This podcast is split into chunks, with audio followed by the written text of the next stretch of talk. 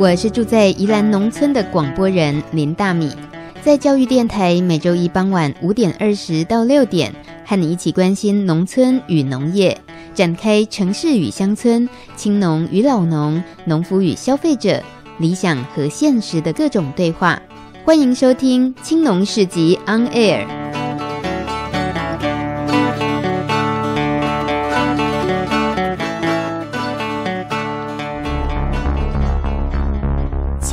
村看世界，看见新农村，舌尖上的农村。走开啦！欢迎收听《农情农事播报台》，我是主播林大米。快过年了，先在这里祝大家新年快乐。而最近在宜兰的水稻农夫们已经开始忙春耕的工作了，打田、做秧床、补田埂、插秧、剪福寿螺等等。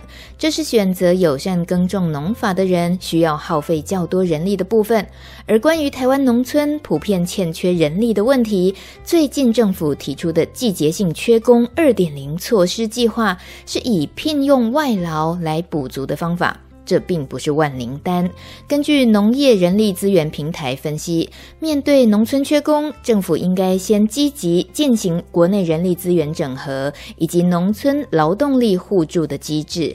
引进外籍农工或许可以解燃眉之急，但是对于产业竞争力的提升和永续经营是比较没有帮助的。毕竟农业还是对技术及经验有要求的产业。政府目前为了改善农业缺工而进行的措施，例如去年招募有意愿和农业生产的青壮年，经过培训成立的农业技术团，还有农业更新团、产业专业团等等。而今年一百零七年开始，农委会除了持续扩大办理之前的这些措施之外，还新增加了机械耕作团。另外，也针对短期劳动需求，梅河大专院校学生还有侨外生来投入农事服务。到目前为止，总共成立了三十七个农业人力团。如果你有意愿参与农业生产，一起来活化农村人力，欢迎多多利用农业人力资源平台。不管是缺工找人手的话，可以申请农务人员。或者你想要加入农耕团，在这里都有丰富的资源，请大家多多利用。关键字就是农业人力资源平台。如果你想要进一步知道怎么样学习务农，待会儿大米告诉你。二三十年前，台湾最常听到的台语流行歌，就是异乡游子他唱着要离开农村去都市打拼的故事，像林强的《向前行》。但是现在的农村价值越来越受重视了，该是从都市返乡的时候了。像这一首陈明章演唱的《So All I Ever Want》，这种依依不舍的离乡心情，或许很快就会被新生代农民改写了哦。所来的尾巴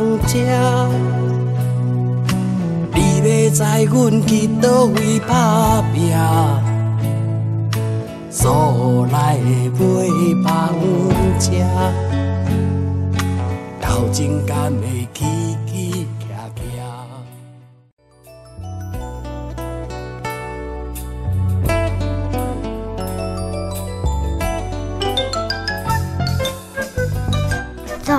柳柳村小旅行，农农农，走读农村小旅行，农村超好玩。今天要来推荐一个超乎你想象的旅行选项，时间为期半年，每个礼拜六你都有一个借口可以来到农村进行心灵的和身体劳动的旅行。这就是第五届的梦想新农水稻班，梦想。是的，是实现您梦想。新农，是的，您是一个新鲜的农民。水稻班，没错，我们学的是种水稻。梦想新农水稻班已经进行到第五届，真是不容易，也就是第五年了。负责这个专案的专案秘书邱静慧小姐，她特别形容哦，每个礼拜六这样一天的课程是让大家进入农业最快也是最容易的一条路，而且可以认识很多共同理念的朋友。许多人从水稻班毕业之后，一边在台北工作，假日呢就来种田，一点都没有浪费所学。所以大米今天要特别推荐大家，还来得及报名这个梦想新农水稻班。其实这是宜兰县政府劳工处委托宜兰社区大学所办理的，地点就在员山乡内城村的新农训练基地，会邀请很多友善耕作的前辈们以及专家一起来陪伴新农，指导新农，提供给大家进入宜兰绿色农业的最佳管道。如果你有心要务农的话，来这里学习一些耕作知识，还有技术以及产销管道，这绝对都是非常有帮助的。而招生的对象呢？嗯，严格说起来是没有限制的，但是名额很少哦，只有三十位。这三十位呢，是经过审查资料之后，召开评选会才来决定入选名单的。也就是你想报名，呃，不见得能够报得上，但还是要努力试试看。只要有兴趣，赶紧趁着今天、明天两天的时间，报名的截止时间就是在二月十三号傍晚五点，也就是今天礼拜一节目播出之后，明天二月十三号的傍晚五点前就截止报名了。这一次是采取网络报名的方式。那么，关于课程的日期究竟多长呢？就是从今年的二月二十四号开始到八月十一号。大概是半年的时间，也就是完整的一期稻作所有的过程，包括像会有进种怎么做、做秧床，还有田间管理的每个环节都会学到，一直到收割、晒谷、庆收成。其中呢，也有好几堂是产销课程。当然啦，不止很会种，还要很会卖才行。透过课程而拓展出的人际网络，那就更是无形的资产和收获了。在半年左右的课程里面，总共有一百个小时，是有友善耕作的理论实作、产销合作，还有食品加工这些课程的。上课的地点就在宜兰内城的复兴国中里面，实际耕作的田是在圆山内城有六分的水田。最后，关于报名费是多少钱呢？一旦确定录取，开课的时候是缴保证金两千块，但你只要上课时数达到六十六小时就退给你，所以是完全免费的。而这样的课程还有一个最重要的精神，就是采取友善耕作的方式，没有农药，没有化学肥料。这个过程期间呢，蛮长的，而且很多是劳动的课程，请大家有兴趣的话，还是要衡量一下个人的体力情况。慎重的决定，然后再报名哦。想报名的话，赶快把握机会，可以直接打电话到宜兰社大找邱秘书，电话是零三九三一一七四九零三九三一一七四九，说要报名梦想新农水稻班就可以了。今天第二段的节目访谈也非常重要。学会了怎么耕种之后，常常接下来的挑战就是病虫草害的问题了。今天邀请的是土壤专家陈兴宗先生来到节目中聊一聊他最近的一项实验结果。休息一下，马上回来。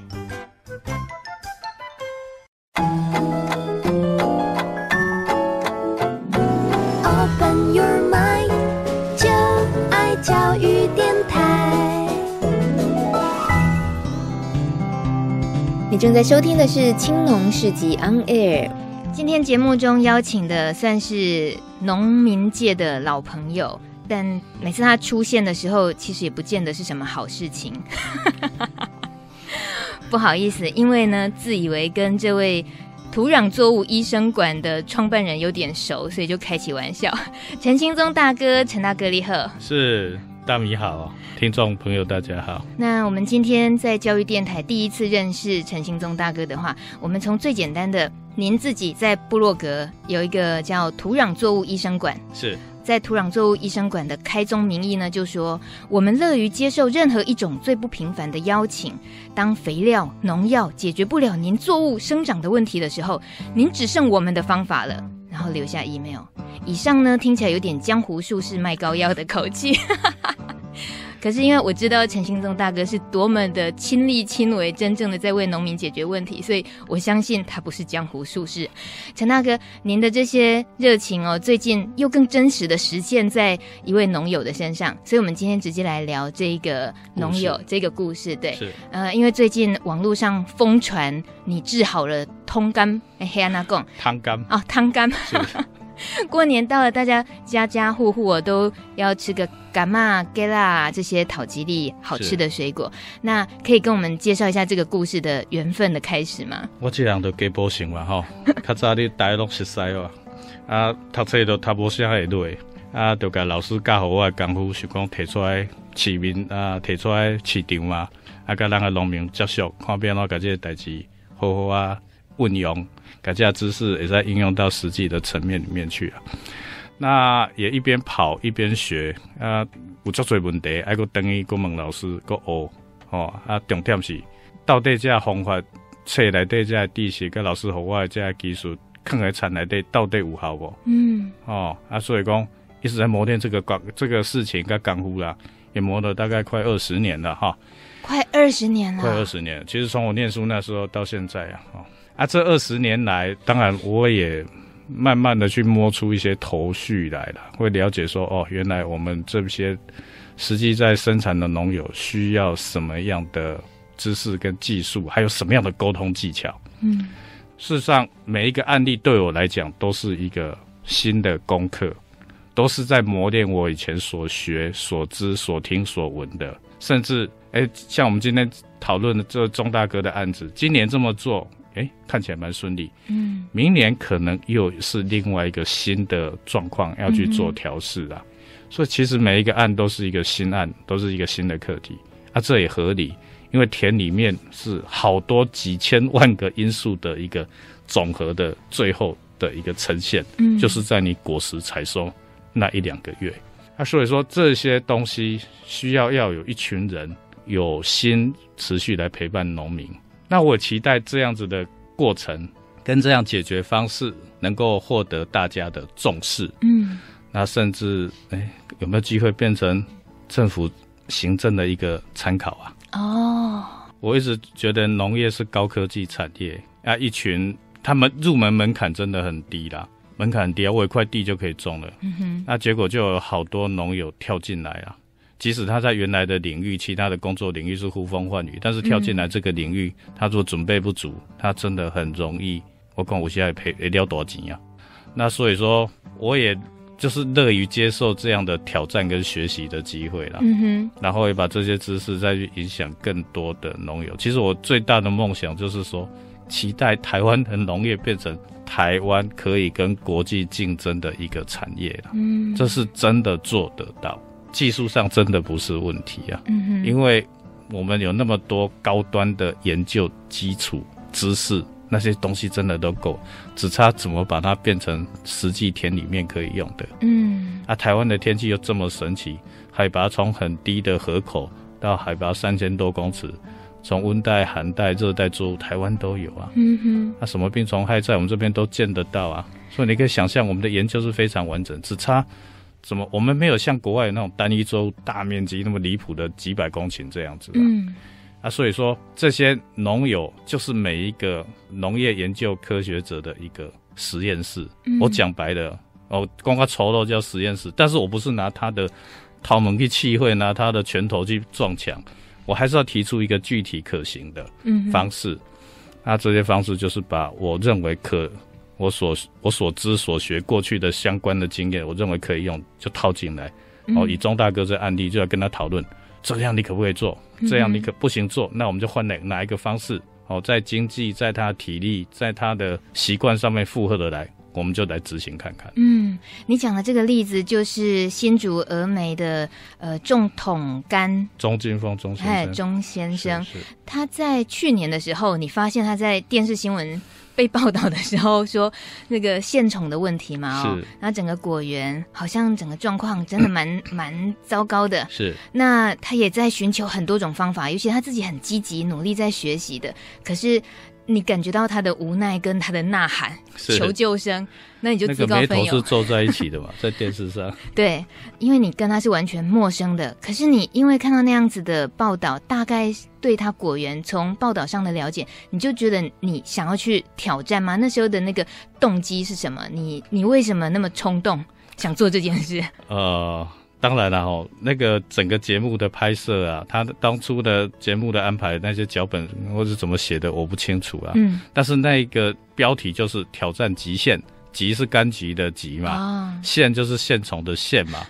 我看到挑战极限，我就是那是什么意思？后来才看到节目才懂，原来讲柑橘的线虫作物，搞得他们的作物一直死掉这件事。嗯、那以往我的经验哦，其实柑橘作物我好歹。虽然我过去的经验快二十年，实际上看到柑橘，滴滴扣扣加起来应该有十几年。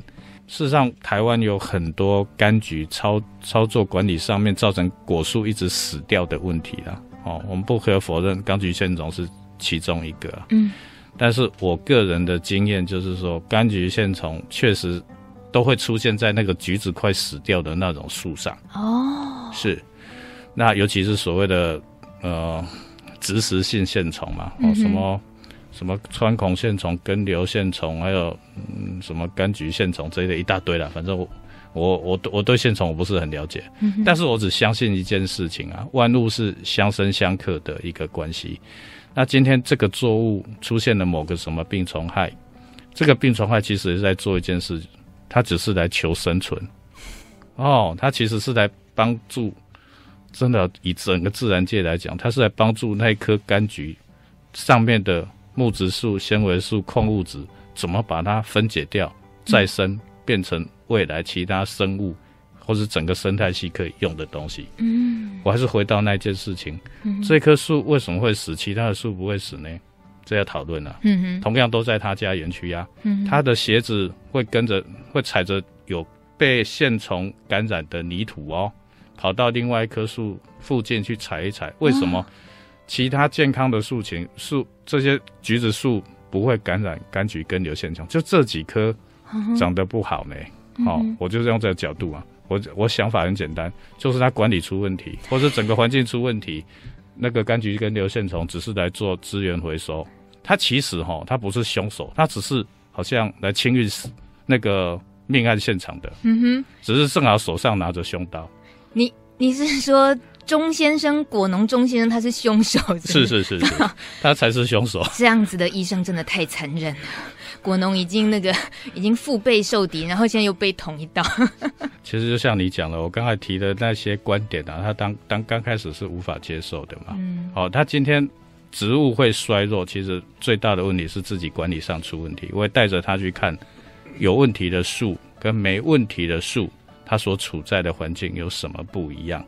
有问题的树都是在那种搬运车很方便到的地方哦，甚至拖着肥料很容易就可以到达的地方。嗯哼，它那个长不好，都是在这样的一个途径的范围了。嗯哼，它那个坡地很陡的，或者是真的肥料要拉着要走很远的那种。那些途径要很远的，哈，换句话说，就下肥很不方便的地方啦。嗯哼，那个树都长得很好。下肥，感觉我们人类判断会以为啊，这个比较偏远，甲看不健康，不一定要甲不搞。结果它反而比较不会受线虫的侵袭，是不是？简单来说，是这钟大哥他所辖的范围太大了啊。他一来他自己可能工作的人力或者找来的工人。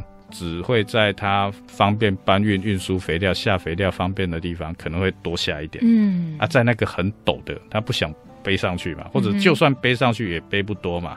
啊，那个离那个搬运车道比较远的，还拖就很累啊，你可能嘛现在拖嘛。嗯哼，哦，啊，有的时候在等到肥料就碎了。那我也带着他去看看嘛，哦，不是只有眼睛看啊，我带着仪器去挖，挖去刺嘛。嗯哼，啊，确实在。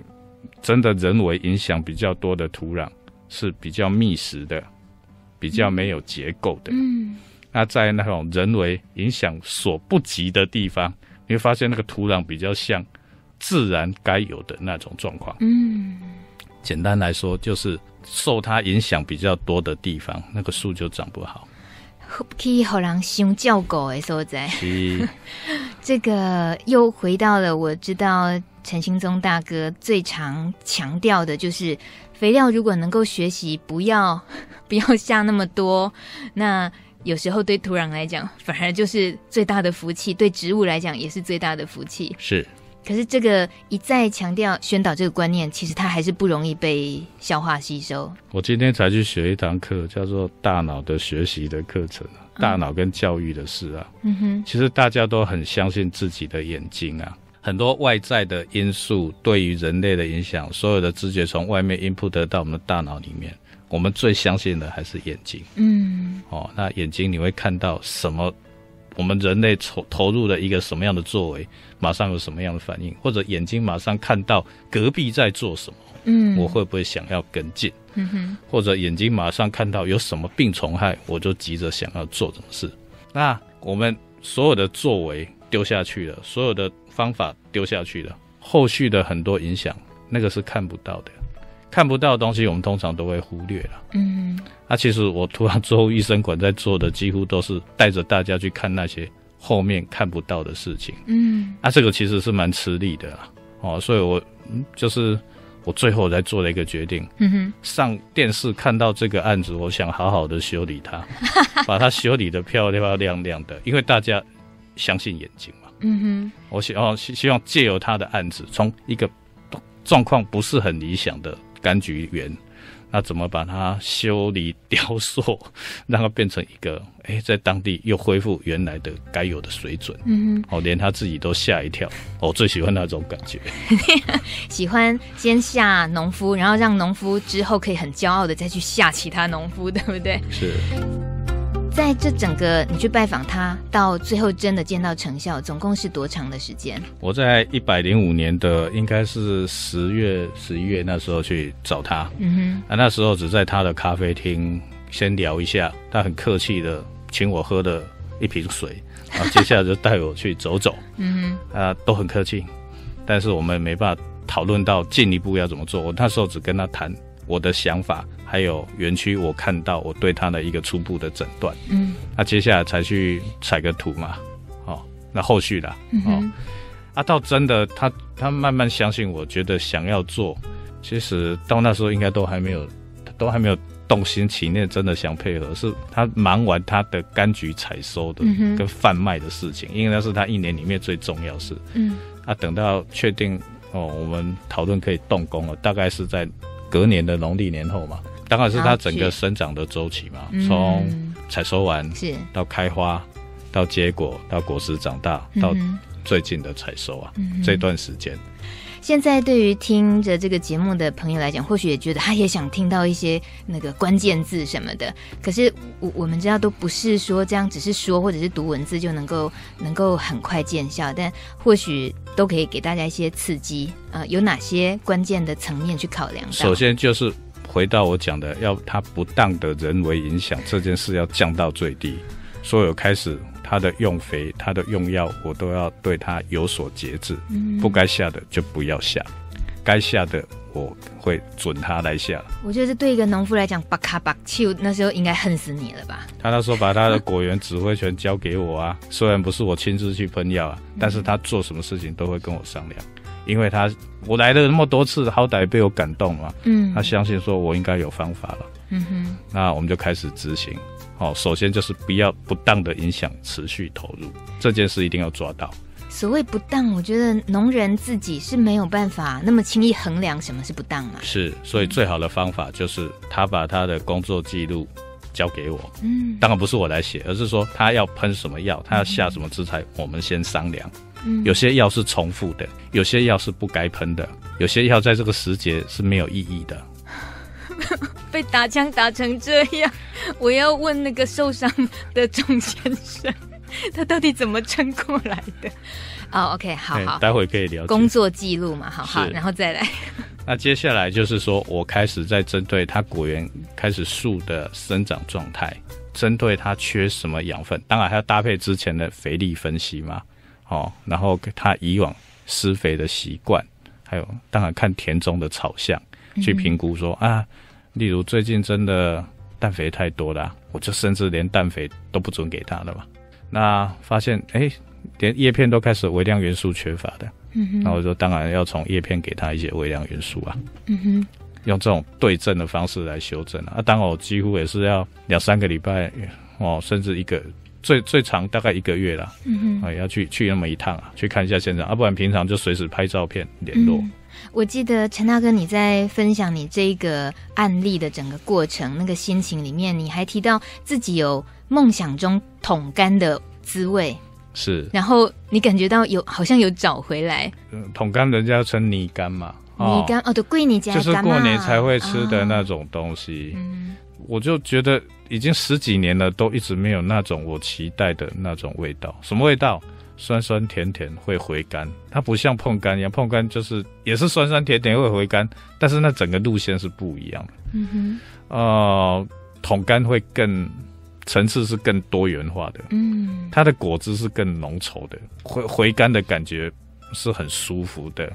你是多久以前吃过这样的滋味？你说好多年前啊、哦，在哪里？应该也是十几年前啊，小时候的啦。哦，对呀、嗯。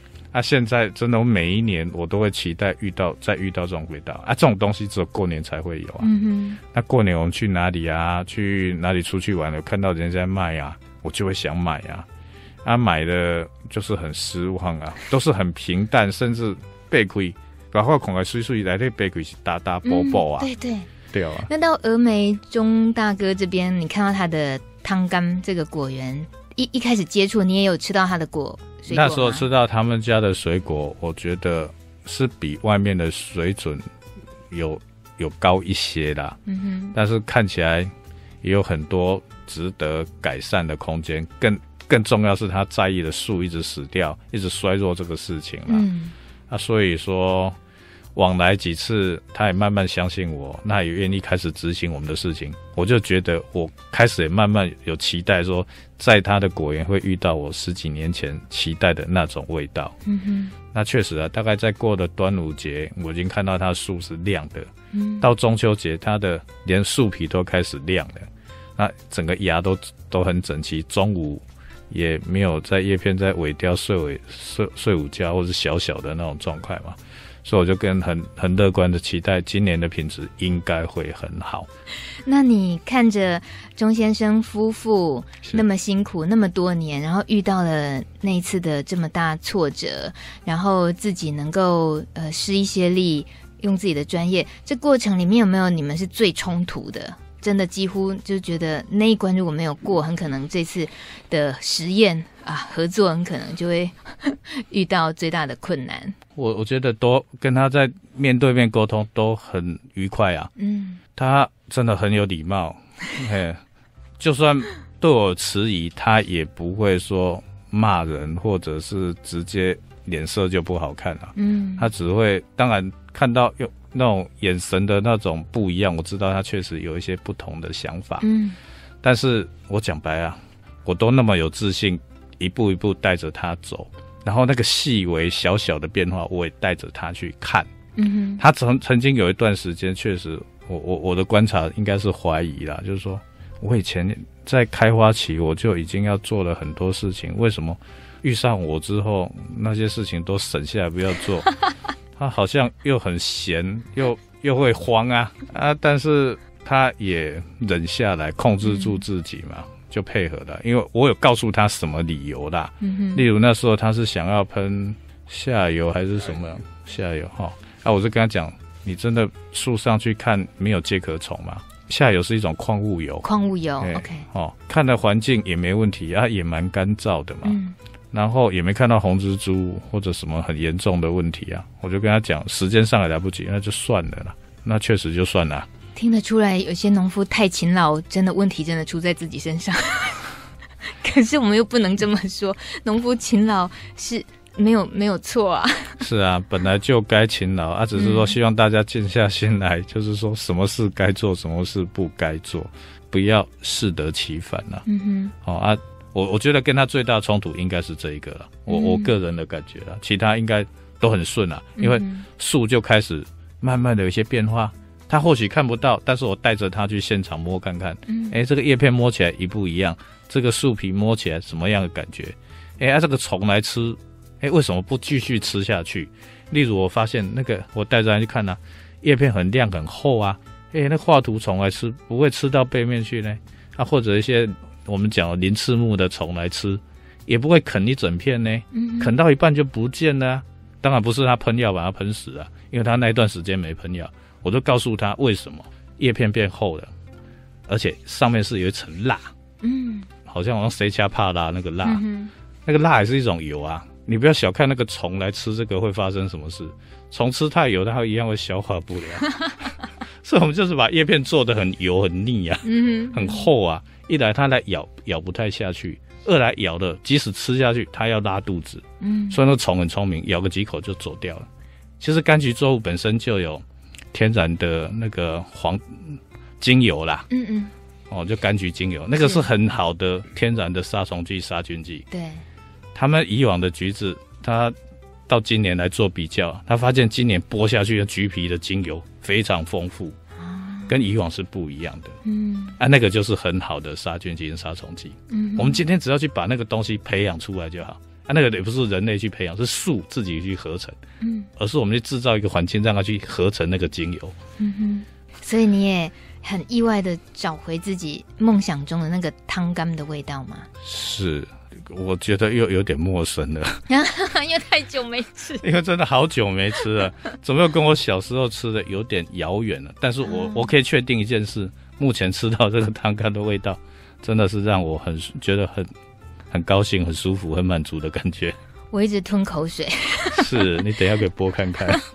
谢谢陈兴宗大哥今天来节目中，节目时间很短暂。呃，如果我们平常想要也进一步想多跟土壤专家陈兴宗先生了解多一点自己跟务农相关的事情的话，欢迎可以加入米米之音的土壤作物共学馆的 FB 社团。呃，就是陈兴宗大哥，还有很多土壤专家、呃学者啦、研究者，或者是实务的这方面的专家，都会一起在这个社团里面帮忙，可以交流解决问题。那 FB 大家可以搜寻“米米之音土壤作物供学馆”啊，反正就是搜寻稻米的米“米米之音”之后，这个粉丝专业就会看到社团，您可以按加入。那欢迎随时也可以再一次的。